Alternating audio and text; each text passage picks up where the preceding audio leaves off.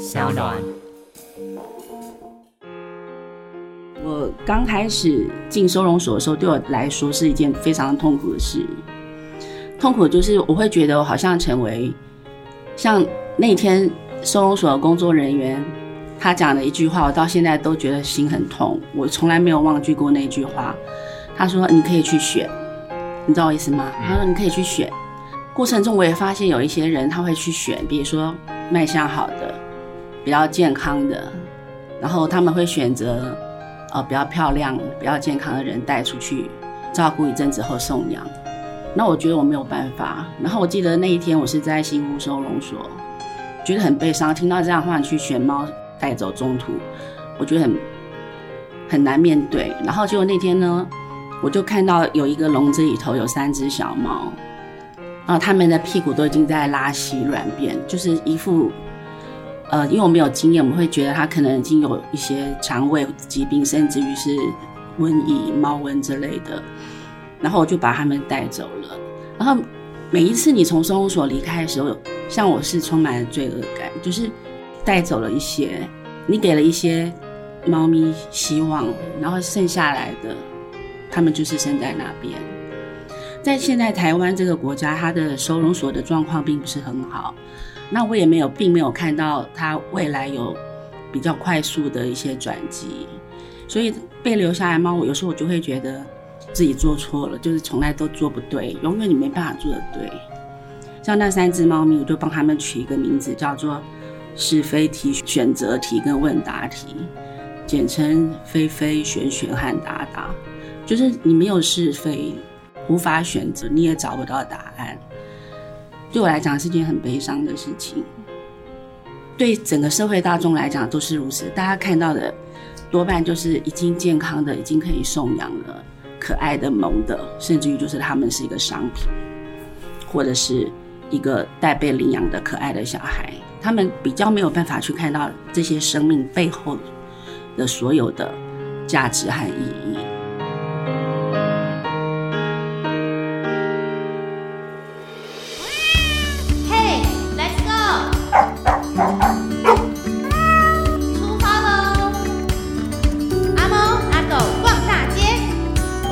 收听阿猫阿狗逛大姐的节目，我是节目主持人林清生。刚刚说话的是纳布朗。照道理来讲，我的方法应该是先做一个开场，然后访问纳布朗。但是呢，他刚刚讲的这席话，我想要作为节目的一开始的开头。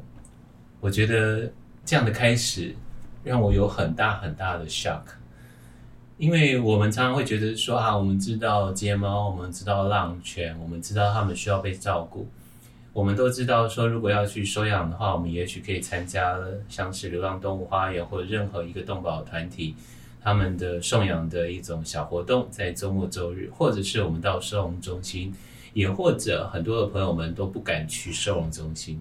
可是我们到收容中心，那个想法都会很清楚，是说我们用选的，我们可不可以选个一两只，然后带回去？可是站在第一线真正的职工来讲，刚刚一开始都就告诉我说，对于他们来讲，不是用选的，生命在他们的眼里里头没有选择这件事情。这里头也引现出一条线，是在这一些的街猫浪犬当中，他们的人生、他们的狗生或者他们的猫生，其实是也没办法选择的。这也是为什么今天要访问纳布朗的原因。我是透过朱天心的一本书《那猫那人那城》，上个礼拜我们专访了朱天心，然后我就谈到了那布朗，然后他就告诉我说，那布朗正在从台北要走到花莲哦。我说好，那我把它拦截下来，今天就把它拦截在花莲，让花莲的听众以及全国的听众朋友能够听到那布朗。Hello，那布朗你好，你好，你会不会很生气，说 我为什么用这样的一个方法？我不知道你其实忽然开始。觉得你刚刚那一席话啊，我待会重录的话，一定不会是如此的清楚。嗯，因为你讲过了，你就会省略掉你真正的那个情感的东西。嗯，所以请容我用这样的一个方法，作为一个第一次这样子一个播出的方法。我我们通常都是先做一个开场，然后好好的介绍你，然后再好好的来谈天。但你刚刚讲那个话，其实是你从事流浪动物的照顾多久了？我想这也是很多年之后，大概快十年了吧，快十年。嗯、然后你觉得这是你最深刻的一个感受？刚才那是忽然蹦出来的，因为你问了一个奶猫的问题，对，感感受非常的呃多。嗯，我我觉得就是因为这样蹦出来的东西，呃，大家在无预期的情况之下，我们才会听到一些呃真正我们忽略到的，或者是我们急需要注意到的事情。嗯。呃，来花莲这一趟啊，听说你已经环岛了好几次，就是徒步环岛了好几次。为什么要徒步环岛啊？哦，徒步环岛的次数我自己都有点算不清楚了，因为我刚开始，简单讲，我是一个弱卡，身体不是太好，然后我就是从呃三天四天用分段的方式，然后呃时间短的话，它也比较不影响我家里那个还有中途的工作，嗯，然后。今年的这两次就是时间比较长，对，嗯，那为什么要走呢？就是你知道，我们当收容所中途的人，我们想要做的就是，就像比如说刚才提的，我们是希望可以给这些猫咪一些希望，嗯，但是你给他他们一些希望之后，你要帮他找到出路，就是从收容所离开的猫咪，他们可能有一些可以在我们我们的小店里头送养。但是常常他的状况并不是太好，或者他必须要送养很长的一段时间。那一个中途的送养单位到底能够有多少的能耐去承担这么大的收容量？送养的速度这些年来其实是越来越慢的。给一个出路，这个这件事情对我来讲就非常重要。因为如果小猫没有出路的话，我就也没有出路，我就会一直。去背负着同样的一一些送养不出去的猫，让他们一直停留在这里，它就不是一个好的中途的循环。一个好的中途送养的循环，就是当这个猫来到我们这边好了、健康了、壮了，它被送养出去，那我们这些中途的人就可以去再带一些猫出来，对，对不对？对。基本上很多的民众他会去收容所领养的话，他们其实有可能会碰到一些困境。因为这些猫它还不亲人，嗯哼，或者是它有一些坏习惯、隐疾，使得领养人在带这些猫咪回去的时候，他会比较挫折。嗯，但是领养人如果从我们这样子的中途单位把猫咪带出去，他们会比较容易上手。当他们跟猫咪能够比较融合在一起生活的时候，这个猫的未来就比较会有保障。所以，当我自己受困在一些送养不出去的猫的状况之后，我就在想出路在哪里？到底出路在哪里？嗯，我又不能把他们，我我我是不不放养的人，我从来不放养。到我这边的猫，它要么就是送养，要么就是留着，不然可能是死亡，只有这三条路线而已。对，所以因此把它们送出去是万分的重要的。但是送养对。你知道很多中途的人都有伤痕，嗯，因为送养的失败会让中途伤痕累累，然后越来越偏激，对，越来越不信任人类，嗯，所以什么样的对象会是最好的对象？那我就想，每一回每一回都在试吧，对，每一回都在试。但是我想到的就是，我们徒步为了是推广校园猫计划。那校园猫计划的意思就是说，任何一个学校，小学、中学。大学、高中，嗯，他们都可以在学校里头有一个很好的区域，嗯，经过安排的区域，嗯，然后领养，比如说我们这边的非常的优秀的亲人的猫，嗯，然后当这个猫进入到一个学校的一个固定区域，我我现在说的全部都不是放养，比如说现在既然是少子化，可能会有空教室。然后你的空教师如果做了、哦、校园猫的计划，跟所谓的校园犬不一样。校园犬就整个校园任它跑，可是校园猫它，我不支持放养，它还是有一个空间。嗯、对，因为事实上被我们带过的猫咪，嗯、它已经不能够，它不适合被放养出去。哦，它可以说是比较变成是没有见过世面的猫。嗯，你把它放出去，它可能很有可能是死路一条，因为它。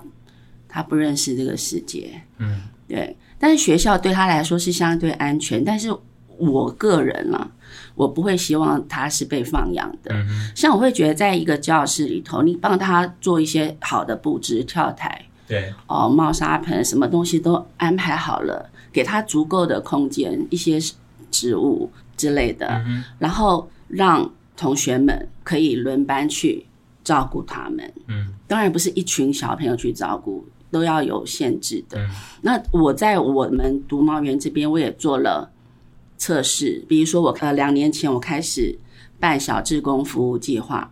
小志工服务计划的意思就是小朋友来跟着我们的大志工去照顾他们，擦桌子啊、挖猫砂盆、到处梳猫，什么东西他们都可以做，而且都做得非常好。嗯，小朋友的细心在照顾小动物上很容易被发现。就是我们一直觉得小朋友好像粗手粗脚，其实他们对于比他们更弱小的生命，他们反而在那个小心翼翼上比我们大人还好很多。你要给他那个氛围，我们要给他那个氛围。对，就比如说像我都会要求小朋友，如果可以的话，就是他有家长或老师在旁边看着他。对。然后他要进去这个场域之前，我们就会告诉他我们要做的是什么。就是打先打好预防针的意思，我们不是来玩的，我们是来工作的。我目前假设我办了一百场的小职工活动，uh huh. 我自己个人认为有九十五场都是非常成功的，uh. 只会有少数的小朋友失控。所谓失控是指他们不知道跟狗啊、跟猫啊怎么接触，呃，不光是怎么接触，就是他们会有呃惊慌、跳跃、大叫的表现。会有，会有，还是会有。嗯、但是你知道吗？我觉得成功率太高了。大部分的小朋友一进到我们的志工服务场域，他是非常，你再也不会用那种呃小恶魔去形容小孩，你就会觉得、嗯、啊，每一个小朋友都是天使。我我们帮很多小志工服务计划的同学们拍下他们工作的影片。嗯，就是我觉得这就是最好的证明，小孩子是做得到这些，甚至于他们在这样的过程中，他们才会去看到一个生命的真正的面相，他们就不会再告诉你，哎呀，我要白色的，嗯，我要什么色的，嗯，而是他们长毛的，啊，对，嗯，他们要就是照顾他们，我们那边曾经有残障的，嗯。现在还有老的没牙齿的，对，这些都是他们照顾的对象，他们对生命会有不同的认知。所以你现在在做生命教育的小志工课程，在在我们店里面，呃，对。其实对于第一线的志工啊，我最大的疑问是，面对那些没办法送养出去的猫怎么办？就是养着他们，就是养着他们，你不能把它丢掉。除了生残的之外，哈，什么原因常常会不会被接受？哦，现在一般人对于领养动物这件事情，嗯，讲实在话，不管我们怎么宣导，很多人他还是要漂亮的，嗯，他还是要小的。就是我们还是属于外观协会的人。呃，我觉得人类 人类社会都是如此。对，我并不会说他们错了，嗯嗯，但是我会觉得站在我的立场，我会希望他们能够看到不同的事情。比如说，任何一个人来领养，我都会先劝退他们。你知道什么意思？我就说他可能有什么病哦，呃 uh huh. 像你应该对动物有些了解，就哦，他可能潜伏的病只是还没有发作而已。他每年要打预防针，他天气变化的时候他会掉毛，看我就开始碎碎念念念一大堆缺点。事实上，真的很多人就会被劝退了。那么，我觉得他的缘分还没有到。但是你也会因为在这样的过程中，就发现，哎，这个人还是回来了，一次两次，他一直回来，那你就会觉得他比较像是有心人，你知道这意思？那我要问一个问题啊，你刚刚讲到的就是在送养的过程当中，嗯，你们也有发现是说你们要刻意的严苛去面对，想要，我不觉得是严苛，啊，好，就我们协助他去看到。他自己应该要背负起的种种责任。嗯，可是外界会常常会觉得，呃，我我也因为这样就会我用一些字词，就是或者是说很机车这样。嗯，其实这个机车是外界，就是他们其实并并没有准备好要养猫的人才可能会面对的词吧。嗯，就是你们可能会说啊，这只猫它在照顾上必须碰到哪些问题？嗯，它身体有哪些？病痛，那甚至于希望你的住家能够提供什么样的环境，那你要记得，呃，包括你们的访视啊这些等等的，因为你刚刚提到的，就是在过去有很多的失败的例子，这例子里头反而让很多的职工就越来越退缩，然后越来越对于呃收养人有很多的形形色色的疑问，对。嗯但是你刚刚的一个事就是说，就是先让大家知道我们所要面对这些的问题。嗯，收养、认养、收养不单单只是一份爱心。我知道你的意思，就是我觉得我跟其他的中途嗯碰到困难并不是一样的。嗯、其他的中途他可能会先设很多的条件，对，我是没有设限，你们每个人都可以来。但是你看了之后，你不会快速的领养。然后我讲这么多东西，并不是只为了猫好。而是也为了人好，嗯，你知道这意思吗？对，就就当人这个想要领养的人，比如说你是一个完全没养猫经验的人，我就会告诉你，你来当几次志工好不好？嗯哼，我把你全部都教会了，嗯，然后你再带回去，你会比较安心。对，然后在这个地方，有些人就是我为什么啊？我不需要，然后他就会去别的地方领养。对，所以我们这边就会变慢。但是，oh. 但是十个人可能会有一两个人，他说好，我要来当志工。就是它虽然慢，但是一旦它领养了，我觉得它的成功率非常的高。嗯，那个猫的后面的整个生生命就是很有保障。对，就是带走他们的人都是充满了，呃，就是已经被我们训练好的人。嗯，而这个训练在你的口中当中听起来就是一种缘分。这个缘分呢，也算是一种训练出来的这种缘分。也可以这么说，嗯，对，你的送养跟别人真的很大不同哎、欸，居然先来当志工，对啊，嗯，呃，也不是每一个，那有一些人他已经有经验了，嗯，对，比如说啊、呃，他已经养过猫咪多少年了，然后他让我看看他猫咪的状况，嗯，那我这样的领养人，我们想要需要面对就是他的旧猫跟新猫的磨合的问题而已，对，对，就是当他要养第二只、第三只的时候，他还有很多新的课题。嗯而你们就变成了一个从中协助的，每一年、每一年、每一年的重要的一个陪伴，应该也包括离开这个事吧？我当然有啊，嗯，像我们在送养的时候，常常都会会讲形形色色的，我会告诉他我的经验，这个猫咪怎么个离开法，因为每年都一定会有一些猫咪离开，对，而且像我自己个人认为，我们从收容所带出来的猫，有时候身上的一些。尚未发作的，比如说腹膜炎这种的啊，我觉得我自己个人的统计是觉得它的确是偏高的。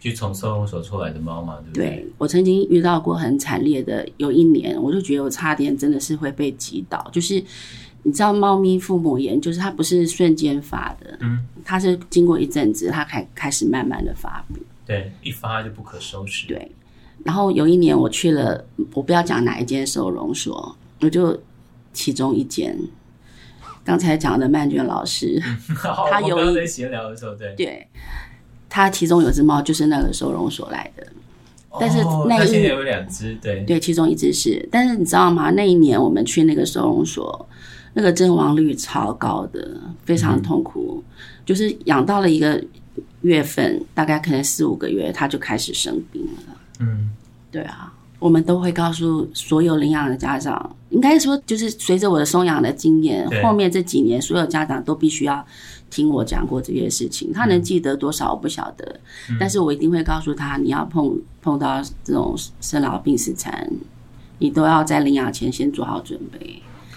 即使我们说做好准备啊，嗯，其实也不见得准备好。没办法，没办法，没办法，那个就是那种崩溃。很多部分，尤其是猫有部分是。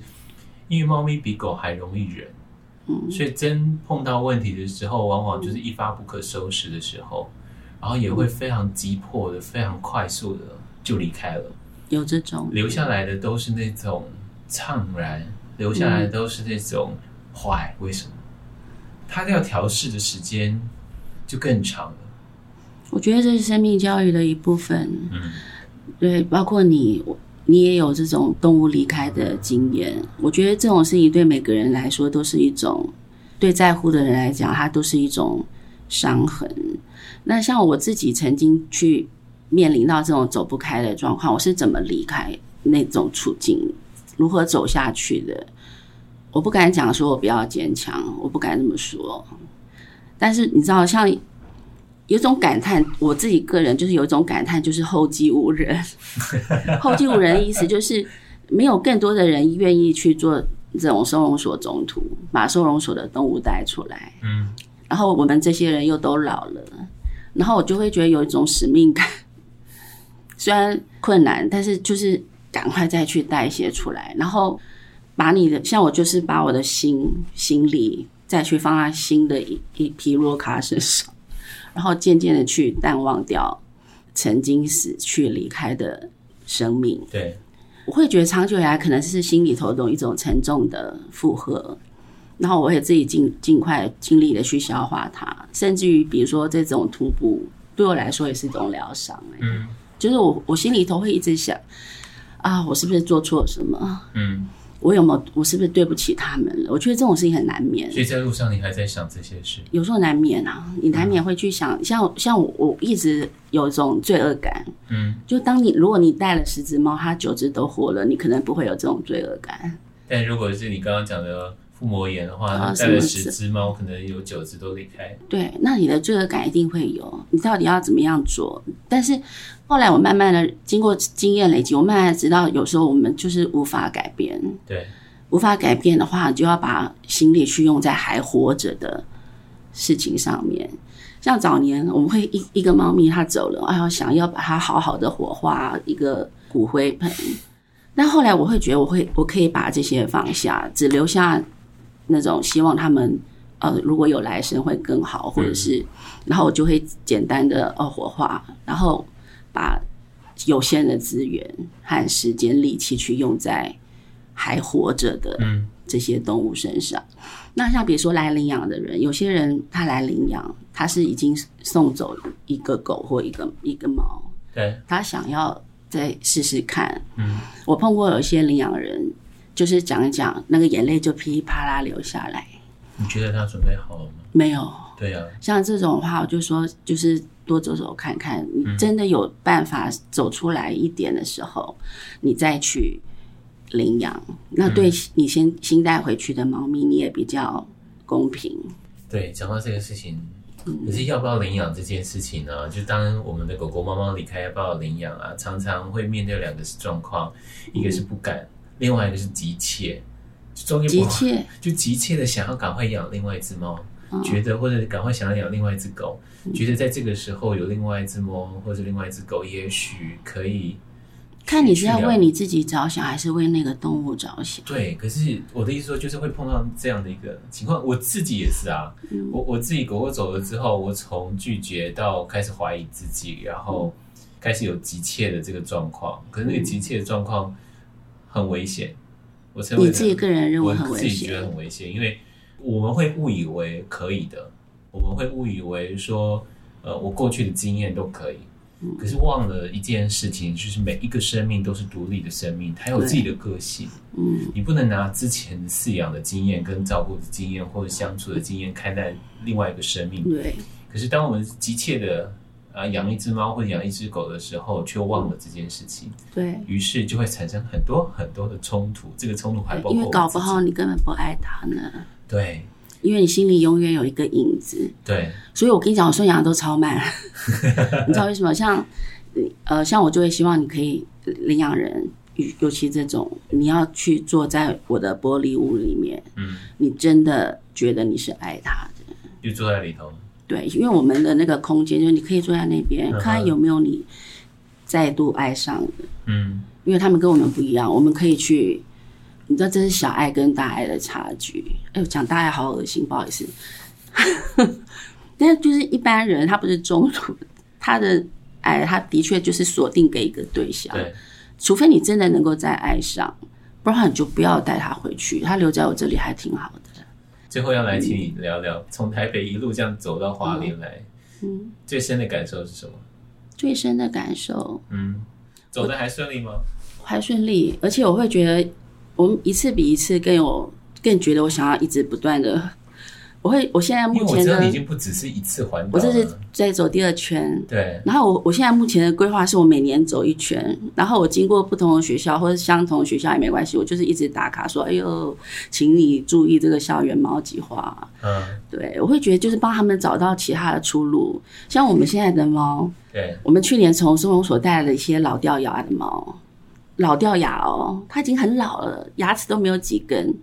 但是他们对人都很好，嗯，他们如果在校园里头有一个这样的场域，将会带给一些小朋友多么不同的生命观。然后这些猫咪如果去了学校，我不是就有空间可以带别只吗？嗯嗯，所以我就会觉得我要我想要一直这样子 推广校园猫计划。所以你就是每次刻意的走。到校园里头，我不会刻意走到校园，就是经过，就就是你是刻意经过校园，嗯，然后就我就会打个卡，然后就让老师发现有人在这里打卡。哦，希望有人会发现，因为其实我每次徒步回去都会有，有时候了，有时候会没有，那、嗯、有时候就会有老师们出现哎、欸，真的哦，真的，我我遇呃，但是老师有他的他的难处，对对，对，因为要做这件事情讲实话不容易，但是我认为校长校长，我们赶快喊校长。因为那是播下一个种子，你知道这个意思？对，对他也许有一天就会有朝一日，他可能会成功吧。就越来越多校园猫。今天我们访问的是纳布郎，哦，那欢迎大家。如果各位老师、各位校长们，有一天你会发现有一个女子经过你们学校旁边的时候，突然打了一个卡，然后你看到校园猫计划的话，请跟他联系。你们如果你们有一个小的空间，然后你们也想要做生命教育的话。那我觉得这件事情是非常棒的一件事情。